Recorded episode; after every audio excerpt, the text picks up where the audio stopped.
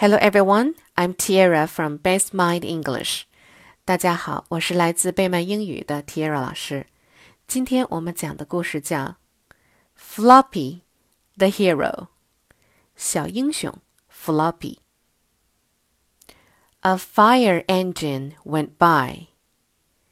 There was a fire. Everyone ran to see. Get back, said a fireman. A barn was on fire. A little dog ran to the barn. She barked and barked. Floppy ran to the barn. He jumped in the window. Get Floppy, said Chip. The fireman pushed the door down. Floppy ran out. He had some puppies. Everyone looked at Floppy. What a good dog, everyone said.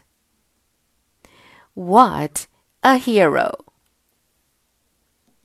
好了，今天的故事就到这里了，晚安喽，Good night。